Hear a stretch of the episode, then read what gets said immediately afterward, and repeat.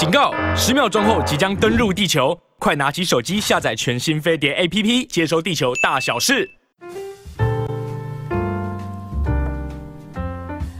好，欢迎在十整点的新闻跟广告之后呢，再次回到生活同乐会。今天是呃这个清明连假的第三天，礼拜一呢，呃大家虽然都在放假啦，哈，可能也都在玩耍啦，但是我们办公室同乐会呢，还是要来跟大家分享一个呃我觉得很有趣的一个工作的选项。也就是海外工作，其实蛮多人都喜欢去海外，尤其是现在很多年轻人都喜欢从呃可能打工换宿哦，海外留学。开始在这个地方，如果产生了一些呃，比如说觉得就就觉得情感上觉得哎，我很喜欢这个地方，我在这个地方觉得很舒服，然后进而留在这个地方工作的话，那我觉得其实也是一个非常好的发展。那通常我们听到的这些呃，去海外，因为可能一开始到海外呃，然后留在当地呃，开创自己的事业的呃，好像这个。大部分可能集中在几个国家，不过呢，在印度真的是比较少一点。那大家还记得吗？我们在呃一个月前三月份的时候，呃，我们来了一位最懂印度的台湾女子哦。那么在当地呃经生十多年，呃，现在呢在当地其实应该说，台湾人如果要到印度去，一定要先跟他拜把拜码头啦，差不多就是这个意思。那上次主要跟我们来聊的是旅游的部分，大家如果去印度可以。去哪里玩？因为毕竟他在当地十七年，又了解台湾人的喜好哦，所以可能会比较呃，这个知道指引大家去哪里。但是今天呢，我就要请他来好好的讲一下有关于职场的这个部分，因为呃，我我不晓得有多少人会想要去印度工作。呃，但是在印度工作跟在印度创业其实是两码子事哦。那今天很开心，呃，请再次的请到这次哦，他的这个 title 就不是最懂呃印度的台湾女子了，她是德里台湾商会的秘书长明又伶 Kenny，欢迎 Kenny。嗯，大家好，大家好。好，呃，刚有讲到，其实我们上次有说，我们再复习一下，在二零零六年的时候，Kenny 到了印度，是，呃，那时候一开始。也是去玩而已，对，去踩线去看市场，踩线看市场。那时候是是因为是旅游业的背景吗？你你以前就是旅游业背景吗？我其实有旅游业的背景，那我也有，就是因为我本身学化学化工，我理工背景，哦、然后最后一份工作是做生化检验试剂市场开发，哦，所以我是开发，哦，对，那时候才会说在旅游的时候边边看有什么一些机会，嗯、对。那因为背景的关系，所以会觉得那边什么东西都没有，嗯，那才是一个很好的切入的时间啊。你上次也有讲，就是说印度会让你觉得特别的呃。特别的有有有有发展潜力的关系，就是因为它跟台湾什么都不一样。嗯，台湾有的它通通都没有，是它有的台湾大概也都没有。没有。好，所以呢，从二零零六年呢前进印度之后，发现了印度的无限可能。那么当然，印度在这些年里面的成长也是非常非常的快速，我亲眼见证了呃。这一切，那在没有外援的情况之下，只身到了印度，开创自己的事业，不管是贸易，还是后来有开华语的教学，在当地有补习班，是那呃做翻译，然后最后有旅行社，呃，现在真的是印度达人。就像我刚刚说的，如果想要前进到印度呃的台湾人，一定要先来跟他拜码头，嗯、那也成为了德里台湾商会的秘书长。那呃，你你你这些年其实光是职涯的变化，嗯，其实它它是有什么样的原因，或是你是碰到什么样的状况，你就决定转怎么样吗？其实刚开始进入的时候，就是我我是先跑单帮，然后就是因为想说，呃，跑单帮这样的费用很高嘛，那我就不如先试试看在当地教授华文。那当地并没有所谓的华文补习班。嗯，这是让我非常压抑的一件事情。这么大的土地，所以我就觉得，哎，它是一个很好、不错的切入点。那教了一阵子以后，大概是三四年吧，因为那时候身体不是很好，身体就吃泡面吃坏了。嗯，那后来就想说，那而且那时候市场好像就没有预期的的状况之下，我觉得好像应该要更多啊，怎么没有？然后就回台湾休息一阵子。那在台湾休息一阵子，再想想我还可以做什么，就发现哎，旅游。就想要，就是我之前有旅游呃旅行的经验，后来再次回到印度，就就开始了这个我的第二个业务。嗯，对，那也刚好是碰到，就是找到我的合伙人，然后可以把这个旅游的版图，因为之前可能集中在某一个的特区地区里面。那透过他，就是因为他是当地人，有些根本书本上没有讲的，嗯，那我就自己出去，嗯，对。那又经过一阵子，我觉得，哎，好像因为刚好有朋友说，哎，Kenny，你是台湾人，而且我们的旅行社不是只有观光客，其实有商务客，嗯，就是其实都是客制化的。嗯，那你有学生，就是我们培养印度人才会说中文的。那其实，因为其实有时候其他。外资他们也在找会说中文的人才，嗯，那其实在，在呃中文中文的学习这一块，我们是有帮学生去介绍工作的，嗯，那就刚好的朋友说，那你不如去成立管控公司好了，管理顾问，嗯，嗯，那我们有我们自己的会计师团队，嗯，那其实当然也听闻很多台商他刚进来的时候，他不知道我的存在，或是他就是刚好竟然又发生过很多很奇怪的事情，比方说跟我们预期的不一样，注册啦，注册。就是语言上面也是不太一样，那就是说你到一个地方完全陌生，他一定有很多眉眉角角，对不对？对。那你自己难道没有经历过这些吗？有啊，所以因为这些当然每一天会不一样的事情，很多就是非预期之下会突发的事情。嗯。可是你只能就是身上有多少把刀，嗯，那这些刀都是我在台湾工作不同的公司之下我训练训练出来的技能。比方说市场开发好了，比方说你在做贸易的时候，有一些你海关。你就是不知道为什么你关就是过不了，嗯、后来才知道说哦，原来是什么东西没有文件不足，嗯、都是边看边走，然后边去修正。嗯、所以我说我的后面有很多把不同的把刀。哎、欸，语言其实是一个很大的问题。你说如果呃去呃欧美欧美欧美国家，如果是以美美呃英语体系的国家，我觉得好像还没有那么困难。嗯，但是印度就是一个印度，他们讲英文啊，但问题是印度的英文我们就听不懂，然后他们也听不懂我们的英文。其实沟通上一开始去的时候，你没有觉得非常的困难吗？会啊，我我听不太懂，因为他们其实是学的是英式英文，嗯，那我们说的是美式。那像比方说，像我们会用就是呃，像 center 好了，中心我们是用 center，可是他用的是 central，所以我刚开始其实就不知道为什么。我觉得不是只有英式跟美式，还有印度式。对，他的印度腔实在太重了。我曾经我我生平最痛苦的一次开会，就是跟就是一个跨国的。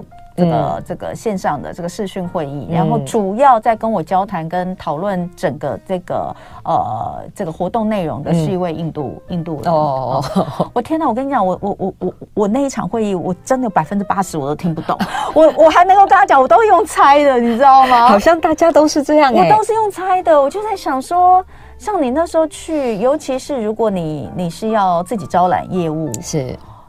你这个沟通的，你就是第一第一线的在跟人家沟通，对，没错，没有人可以帮你沟通，对，所以就是、啊、就每次可能听不太懂，嗯，可能那这电话都被挂掉很多次，对、啊，我就说，呃，这条路是我自己决定我要走的，嗯、所以我只能跟我讲说好，因为反正就在当地生活，嗯、那那久而久之就是你知道吗？那个越挫越勇的那种，就是、嗯、哎呀，理工性。理工的那个特质，就想说去试试看。嗯，确实啊，就是有时候我记得之前有有一些台湾厂商他来，他说就奇怪，嗯，为什么明明他们说的跟我们说的啊，我都听不懂，为什么 Kenny 会听得懂？我说我满在呢，可是我就知道我听得懂啊。没有，你在那边太久了。对，长时间之下，还有就是呃，因为有可能会说一些 Hindi，嗯，所以我大概可以知道说哦，他们在说什么啊。其实因为。就像啊，同文讲的，因为我是第一线，嗯，我跟我的合伙人都是第一线，嗯，我就是带着我们员工一起往前走的，嗯，对。那呃，刚刚前面有讲到华语哦，其实我也蛮好奇的，你那时候想说教华语，当然，我我我我前一次我们在聊这个。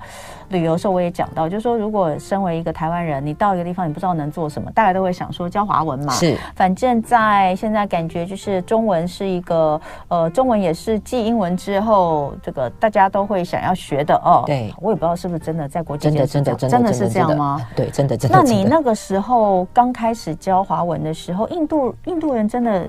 有有有很多印度人会需要学华文吗？我在刚开始前五年，我在印度教的我的对象哈，我的学生不是老板，就是所谓的高阶经理人哦。可是后来就是因为越来越多人要学中文，对，华文，那因为它有市场的需要，所以在后面就是就是在过了这十几年，嗯、学生的人口的分布从以前的呃高阶经济变成一般的学生，真的、啊，就是在这短短的十年，嗯，那其实我们的学费很便宜，嗯、但是跟当地。当地其他语言来讲，它还是贵的。对，所以这一块就可以知道，其实当地是越来越富有。嗯，那当然你，你当你会说中文或是华文的时候，嗯、你又是一个印度人，你又会说英文跟 Hindi，、嗯、甚至还有当地的语言。嗯、其实你的语言的技能很多。像我们的学生之前培养出来都是一年的课程的学生，嗯、听说读写。嗯，后来一年完以后，因为刚好就是都会有其他外资公司跟我们要学生，那我们就请学生去做 interview。目前大家都是在 IT 当翻译啊，口译，对。那有些学生他可能是家族企业，跟我们一样是旅游业，嗯，那他就因为语言的关系，嗯、所以他可以就是招揽比较多的生意，嗯，对。所以你现在呃华华语的这个教学跟你的旅行业其实是并行的吗？对，其实都一直是并行。嗯，那我们其实到现在截至目前为止，呃，因为我们的华文中文补习班叫做汉语中文，嗯，我们还是强调是我们只有母语人士，嗯，就是老师不会有印度籍。哦，对，因为为什么就是两个？因为我们想说，其实中文真的难，华文真的很难。对，当你当你成为华文老师的时候，发觉啊，谢谢天，我是会说中文的人，或是说华文的人。那你把学生培养出来以后，有些人他想要当老师，他就变成我们的种子，可是他不会在我们的语言中心教，嗯，因为没有意义。其实重点是要把就是会说华文的人口带起来。嗯，好，那当然，呃，我们待会儿回来，其实要来讲的就是这个到印度工作前必须要知道的美美嘎嘎。可是，呃，我想先问你一个问题，就是现在到印度工作人真的越来越多吗？以台湾来说，呃，如果跟我当初进的时间、嗯、有有多很多，嗯，那有一有一当然有很大的一个部分是我们之前聊过的，就是高科技产业外派到印度的。那呃，这些人。他们到印度去，如果外派到印度去，他也需要知道很多事吗？呃，我觉得基本的心理准备要有。所谓的心理准备，就是你可能会碰到突然停电，嗯，可是你的厂房正在走，你怎么办？哦，会有可能是、嗯、呃，可能是工厂的，那你可能不是只有三班、嗯、四班，嗯，让员工如果劳工突然没请假，你怎么办？嗯，你产线就少了一个。嗯，那如果你是做 IT 开那种科技的，他没有办法照时间去呃完成嗯。那个 project，你怎么办？哦，很多科技业到那边还呃很重要的一个呃领域是业务，对很多业务哦做业务工作。嗯、那业务工作当然你就是更是直接与人相处，所以你更要了解在印度当地人的一些习惯等等的。嗯、呃，你不要再讲，你看像我们最近讨论这个，前阵讨论最多的就台积电，台积电不是搞了一堆员工到美国去，而且还直接感觉像是。我我我盖我盖宿舍给你们住啊，什么大家都哇，好好好好好好羡慕哦，因为他们过去是两倍的薪水，但是后来就发现就陆陆续续抱怨很多啊，比如说还是会觉得跟当地有落差啦，或是有一些文化上的不适应等等，连在美国都是如此，那更何况是在呃印度，也就是我们更不了解的地方，语言更不通的地方，所以待会回来哈，我们就来了解就是。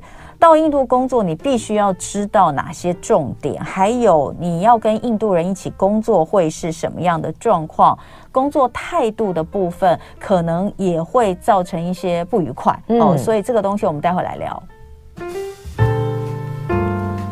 欢迎回到生活同乐会，今天礼拜一哦，办公室同乐会，我们的主题是前进印度工作去。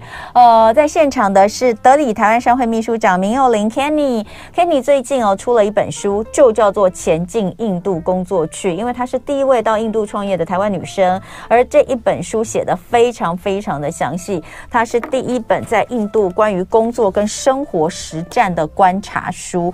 那里面其实是哦，我我觉得他真的是把它。当做教科书在写了，就是包括你到那里，比如说你要成立公司，然后你要你要你你要去哪些地方，你要怎么申请，你要拿到什么样的一些呃。证明文件，然后就全部就是零零总总全部都在里面。那呃，当然也有包括假设你要在现你你你到那边，假设你真的是呃要创业或是什么的，你你一定会需要租房子啦，干嘛？它里面连包括那个什么房租的这个多少的多少钱费用，然后它的一些税率什么，通通都写得很清楚哦。所以我说它真的是前进。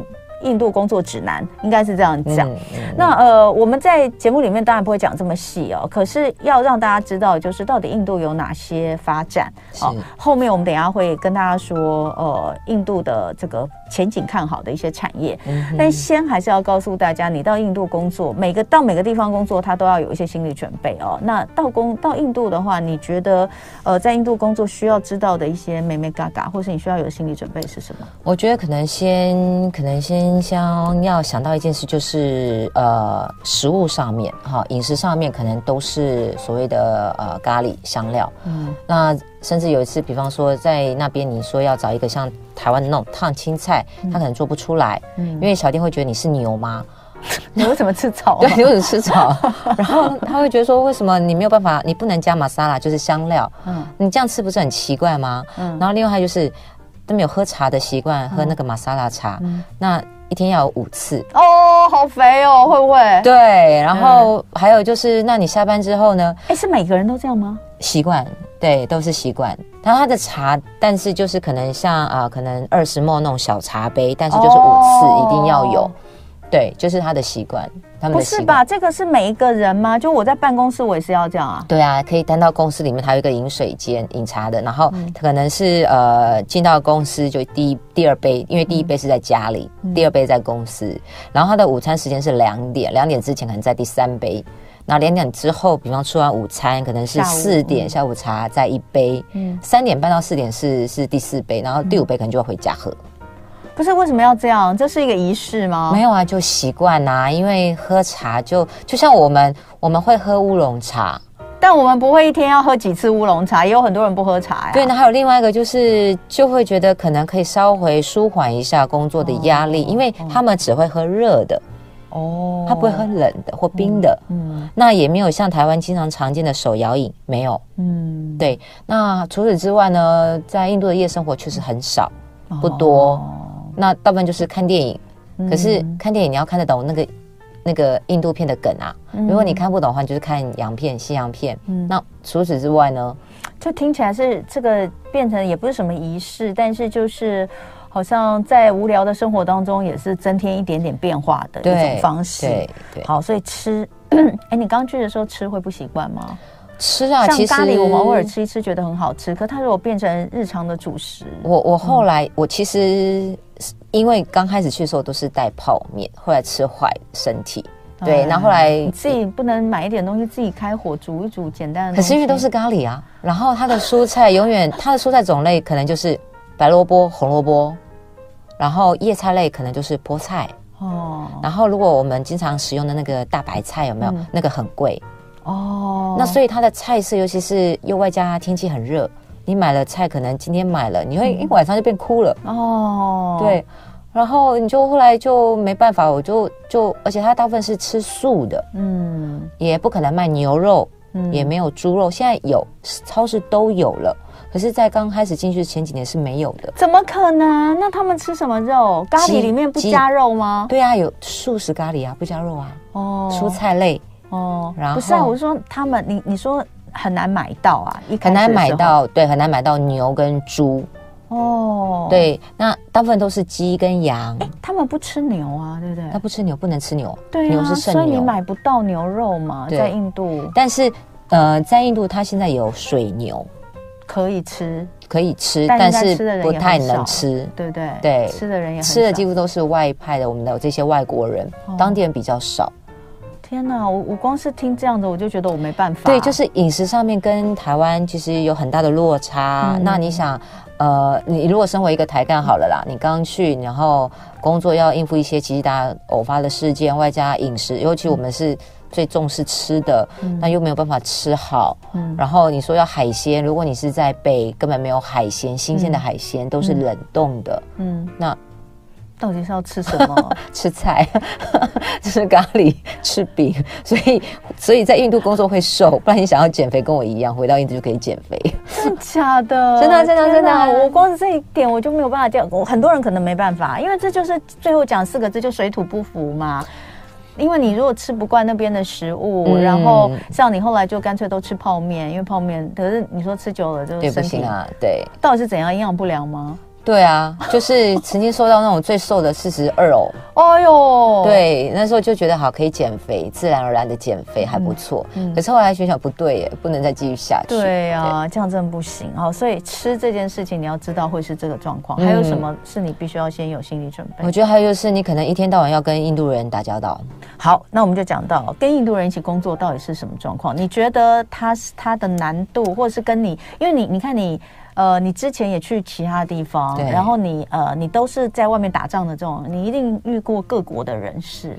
我们其实印度，印度人好相处吗？印度人好相处也不好相处。嗯，如果呃，当然就是要看他是来自于北印啊、南印啦、啊，都不一样，都不一样。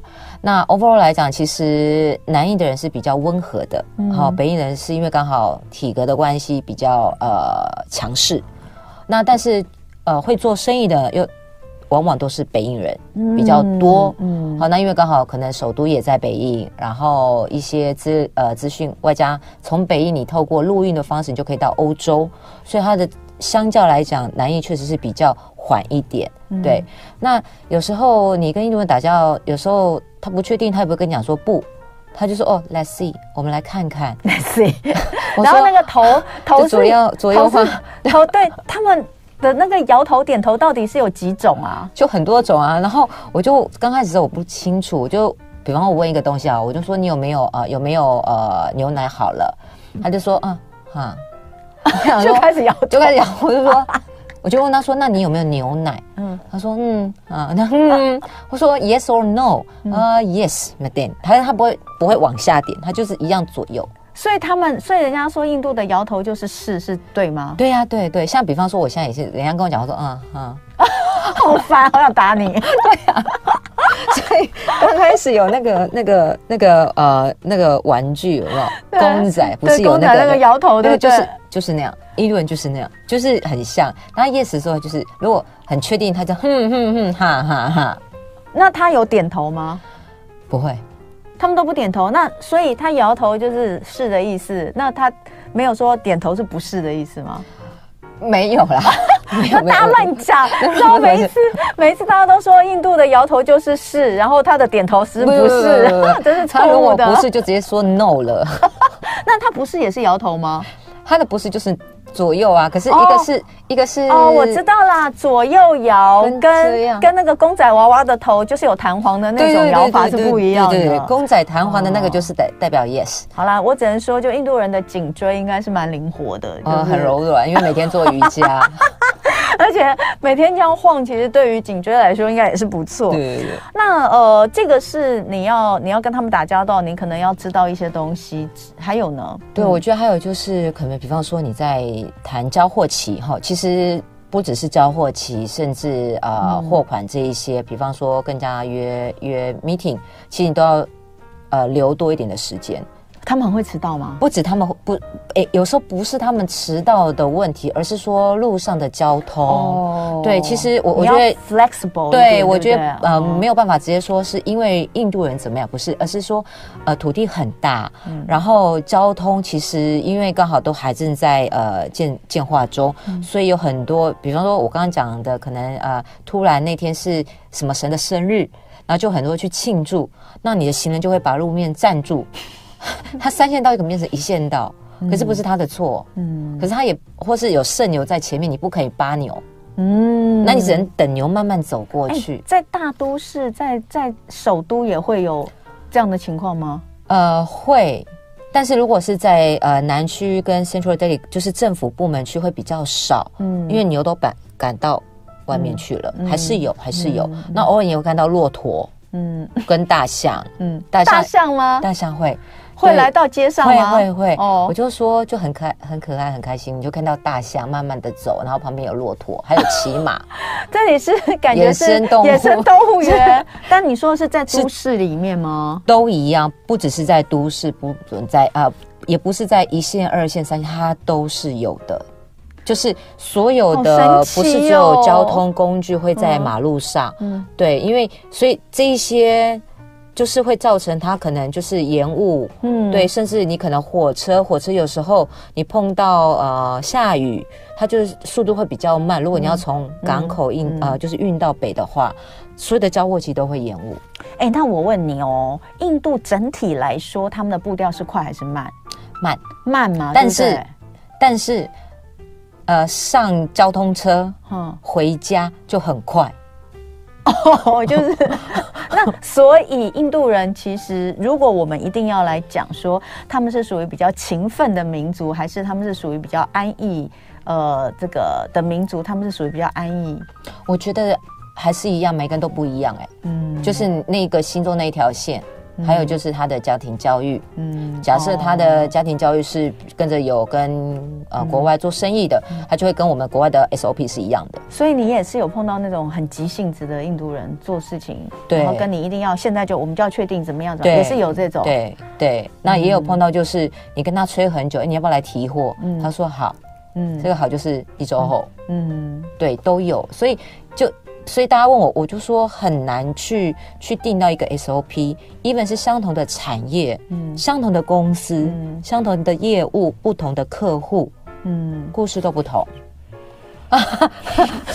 好困难哦，这真的蛮困难。虽然我们说在任何国家都一样嘛，你说在台湾也一样，我们一个公司里面一一就是这个这个一种米一样百百种人嘛，是大家这个态度都会不一样。可是因为公司会有基本的要求啊，对，你要是就是太太慢啊，或者太怎样，那你我我们可能就是你考绩不过，你就你就请另谋高就啊什么的。因为你必须要看你的合约，嗯，因为其实，在印度它是保护劳工的哦，所以很多台商他可能会觉得说，在中国是这么走，那为什么不能在印度这么走？哦，不一样，不一样，每一州每一州的州法、劳工法都不同。哎，我这样子讲，我觉得这倒是挺重要的，因为呃。印度也是一个劳力密集度高是。的地方，是，所以确实可能有一些人去那边是想设厂，对，设厂他就必须要聘雇那边的劳工，对。可是跟中国的做法是完全不一样，嗯，而且因为它是一个联邦制的国家，比方说啊，我今天要去钦奈，钦奈属于塔米纳杜，跟我要去 Bangalore 槟城，嗯，它两个看刚好是在隔壁，可是它不同的邦哦。哦，所以他的那个劳工法，法律都不一样。对对，所以这时候就会说，你必须要去去询问，比方说四大会计师啦，或者是呃 Invest India，这是印度政府的。难怪你的书写这么厚，那个书里面真的写的很清楚。嗯，哇，所以呃，在工作态度上的不同，跟台湾人最大的差异，你觉得是什么？他们觉得态度是一个很虚的词哦。所以，我们最常讲就是你态度不好。那我就会反问你，你的态度的定义是什么？哦，是说他上班迟到呢？嗯，还是说他没有表现出积极的样貌？对，还是说他那就是很本本位主义？你去去评断。可是他有可能脸就是长着那个样子，即使他再怎么积极，他的脸就是那个样子。所以印度人不会。说态度这种事吗？不会用态度来评价一个。不会，他只会用你实际上你完成多少，嗯，你的 commitment 在不在？你的承诺，那个承诺不是文字的承诺或是口语的承诺，而是你做出来多少。就是最后以结果来论定就对了。对，我如果今天都有做到，呃，比如说几月几号我应该要做到什么东西，那我有做到的话，你这过程当中你就不要管我。对，所以所以之前我记得大英国协在印度有办那个运动会，很久之前，嗯、其实大家都很担心，因为只剩下一个礼拜，然后有一些房间还没有办法完成。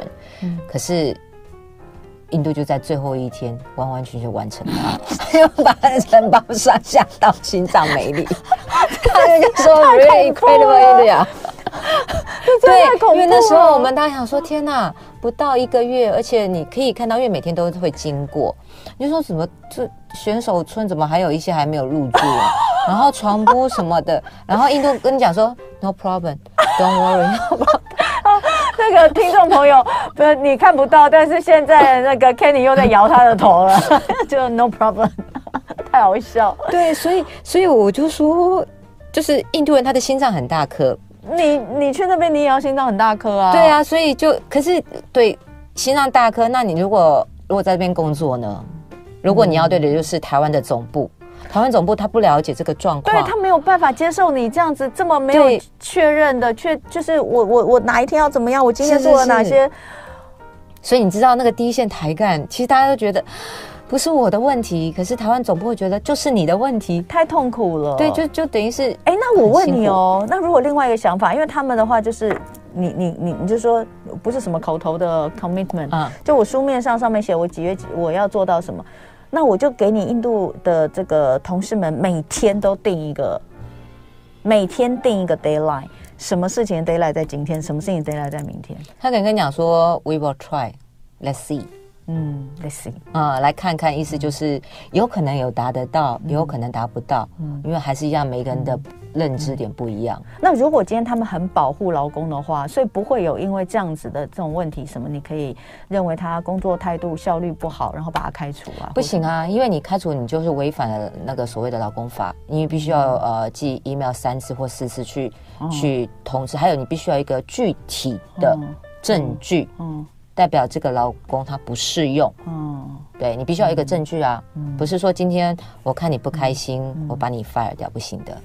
哇，这个看起来其实是劳工的天堂啊，嗯，对，嗯，但是我觉得也有就是很多劳工，就是你顾他就像顾照顾自己的家人，我觉得就是。他们可以感觉到你有没有把他当成就是家人对待，嗯嗯、而不是呃外来的侵略者。对，好，待会回来哦，我们就来聊，就是呃跟印度人做生意要注意三件事，还有就是呃印度接下来比较看好的产业。好，休息一下，马上回来。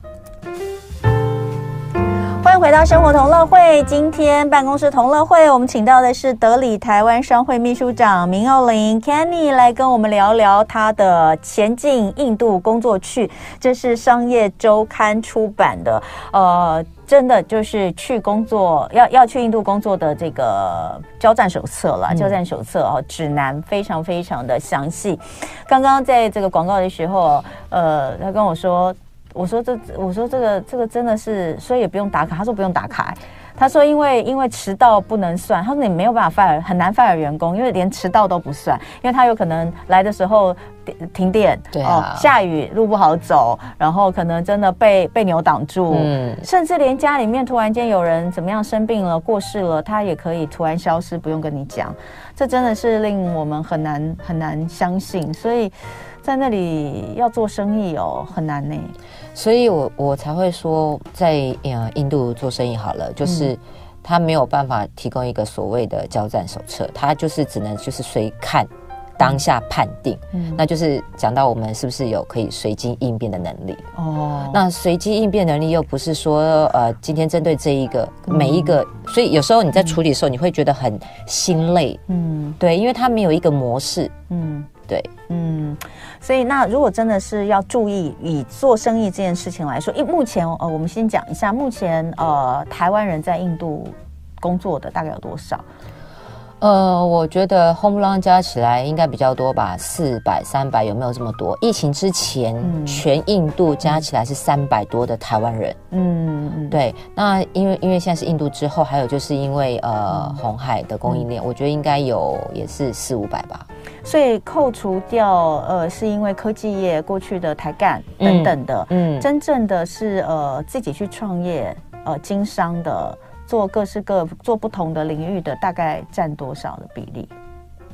一趴。可能才一趴吗？可能不到十或二十人哦。所以你刚刚说三四百人的话，里面几乎百分之八十都是台干，都是台干。对，哦，都是台干。但是台干他其实更辛苦哎。我觉得自己做生意，你盈亏自负了，对不对？你你选择来这个地方，你要有心理准备，你就是慢慢融入这里，然后习惯这里，然后去调整你自己的步调。没错。可台干没办法，因为他面对的是台湾的老板啊，超惨。嗯，然后有时候又碰到老板没有来过印度。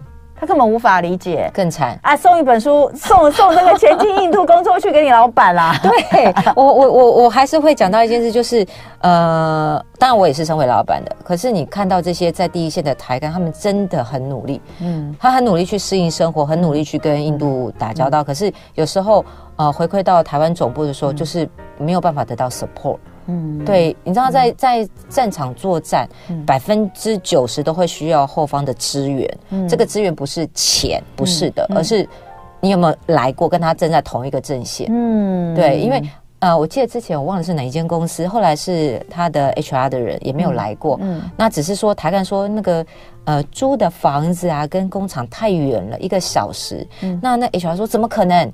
这么近，Google Map 上面很近啊。哦，后来这个对他实际上到了以后才发现，哎，真的，他一个小时是走不到的。嗯，因为路上有很多的状况。对，就是我刚刚说的，你距离越远，状况越多。对，然后你也莫名其妙为什么，就是短短这个二十分钟，你可以走到一个小时都是车。嗯，所以后来这个 HR 的人来以后才。啊，原来是这样，不是台干在说谎，嗯，不是台干的能力不好，嗯，对，嗯，太惨了，嗯，那呃，刚有讲到就是一些这个比较好的工作机会哦，那你说制造业在印度还是前景看好的？呃，印度什么都缺，嗯，好，不是只有呃呃制造业，然后、嗯、其实它制造业包含它的食品啊等等，嗯，你要想一个国度，它有十四亿、十五亿的人口这么多，嗯、可是因为它并没有完完全的工业化，其实对印度是好的。嗯、那现在刚好是一个时间点，大家可以进来。嗯、那因为我一直跟大家讲说，我们台湾以前是呃以农立国的国家，嗯、台湾也很小，所以我们发展出来的这些机器都是。小而美，嗯，而可以适用的，嗯，对，那只是在于说，今天大家听到印度两个字，嗯，直接就会说哦，不要，嗯嗯，对，不然的话，我觉得其实印度任何的行业都可以进来，尤其是这个时间点，因为刚好莫迪政府他在推，啊，他在呃鼓励外资进来，那他也确实这印呃这三年的疫情，印度很大的不同，以前没有电商，以前没有支付，以前的基础设施都不好，可是这三年也刚好一起呢。嗯，所以他把所有东西就慢慢补上，补上的速度比较快。嗯嗯，所以呃，以你们台湾商会这边来看的话，大概的这个呃商业的模式会是什么？商业的模式，嗯，我说的就呃，应该讲大概的，他们都是以制造业为主吗？农业？我们德里北印区就是比较多产业哦，嗯，不是只有制造业，包含了皮革机，然后包含了服务业，比方说金融服务业，像中国信托也在这边，嗯，然后呃渣打也在哈，然后当然还有就是科技业，那 IT 还有 call center，那也有就是旅游服务业啦哈，或是像我们的教育业，那还有就是呃农业饲料业，因为它往上走就是三商。嗯，所以以整个北呃，以整个大印度来讲来看的话，嗯、在德里商会的这些的会员的产业是比较广的。对对对。那像在南印的话，大部分就是制造。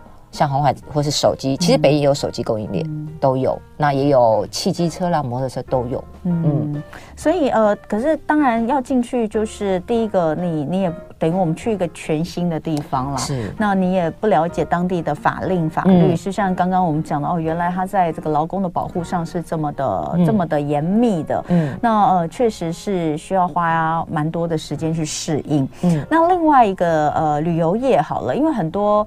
呃，很多，比如说华人到海外，其实旅游业也会是他们的一个选择之一，对不对？对，因为他会觉得我可以接一些从我的家乡或是跟我语言相同的人来到这里的一个一个旅旅游团嘛。嗯，现在看起来在印度也是可可可发展的嘛，因为你自己就是在这个行业中。嗯、对，那其实印度的旅游它其实市场很大。好，那只是说，呃，我们如果因为我们做只要是做呃 inbound，就是带客人进来印度。对。那还有就是印度它国土太大，嗯、玩的点很多，嗯，所以大家进来印度玩的时候都必须要有心理准备，他可能坐车比较久，嗯，那这个坐车比较久，其实就是我们台湾不太爱的拉车，嗯、可是你没办法，嗯，对，不然其实印度可以让你呃，可能三个月、嗯、每三个月来一次，嗯、来到不同的地方玩都不同的东西。嗯，其实哦，我觉得应该也不是所有的行业真的都适合。合。像我有一个朋友，他在澳洲，嗯，他去澳洲念书，然后那时候念书为了要赚钱，嗯，他就做洗衣，嗯，洗衣服务。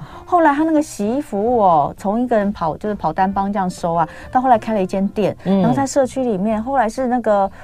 生意好到他应接不暇，哎，这赚了好多钱。但是他因为呃自己的兴趣是，他其实存这个钱是要去开飞学飞机开飞机，哦、后来他就收掉了。可是我觉得像这种洗衣服务，大家就不适合在印度吧？印度应该不会有人把衣服送出去洗。我们现在有哎、欸，真的哦，印度就是有那种自助洗衣店，都有了，啊、然后有人也有人帮你专门烫衣服。对啊，我就说像台湾的这种洗衣店，我收衣服，然后帮你洗好烫好。然后送回去，那边也有啊。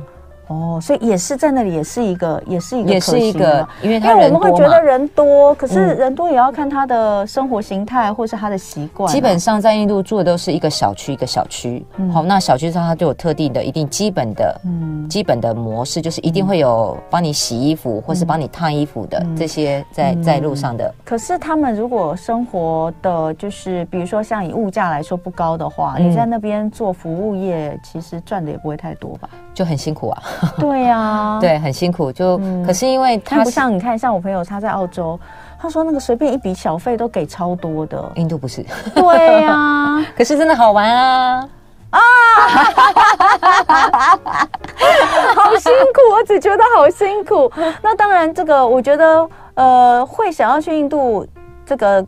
打拼的，我觉得可能真的要像小敏这样子。你一开始的时候，你就是一个很不同的视野跟想法哦。嗯嗯、呃，但真的也不不不不不失为是一个机会啦。在目前正准备要开放的时候，是。所以呃，今天这一节节目，我们就送给就是呃，如果你真的有对印度有兴趣啊、呃，那么也可以来参考一下《前进印度工作去》，这是商业周刊出版，呃，作者是明佑林，他是德里台湾商会的秘书长。谢谢你来跟我们。谢谢谢谢，也谢谢大家。明天第四天的假期，祝福大家继续玩玩的开心点哦。明天早上同一时间节目我们再会喽，拜拜，拜拜。